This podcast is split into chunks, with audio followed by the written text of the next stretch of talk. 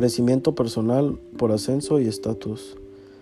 La base de cualquier tipo de progreso en todos los ámbitos de la vida es el crecimiento profesional.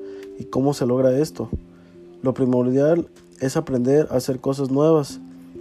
De ser posible que estén respaldadas por algún mérito, ya sea un diplomado, un curso, una especialidad o incluso una maestría.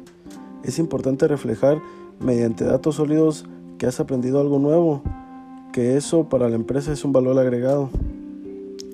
El hecho de aprender sin que nadie lo haya ordenado o sugerido previamente habla de iniciativa, que es una de las características que más pueden agradar en una empresa.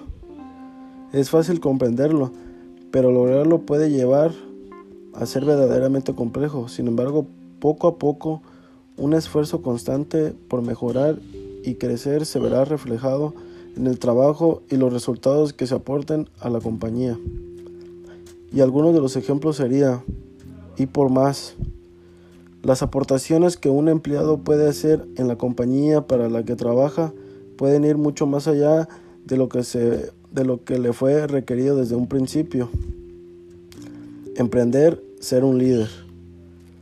Las empresas tienden a buscar líderes emprendedores que además sean creativos y muy trabajadores.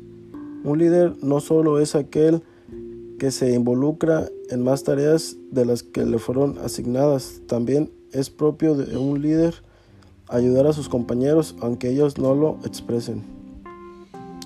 Crecimiento profesional.